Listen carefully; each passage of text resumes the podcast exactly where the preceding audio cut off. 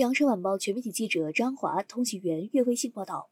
记者从广东省卫健委获悉，十二月十一号零时到二十四时，全省新增境外输入确诊病例一例。佛山报告来自巴拿马新增境外输入病例无症状感染者一例。广州报告来自日本新增出院两例，目前在院四十六例。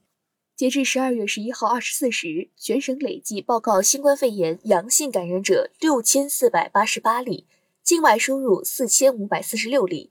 其中确诊病例三千三百三十四例，境外输入一千七百六十六例；无症状感染者三千一百五十四例，境外输入两千七百八十例。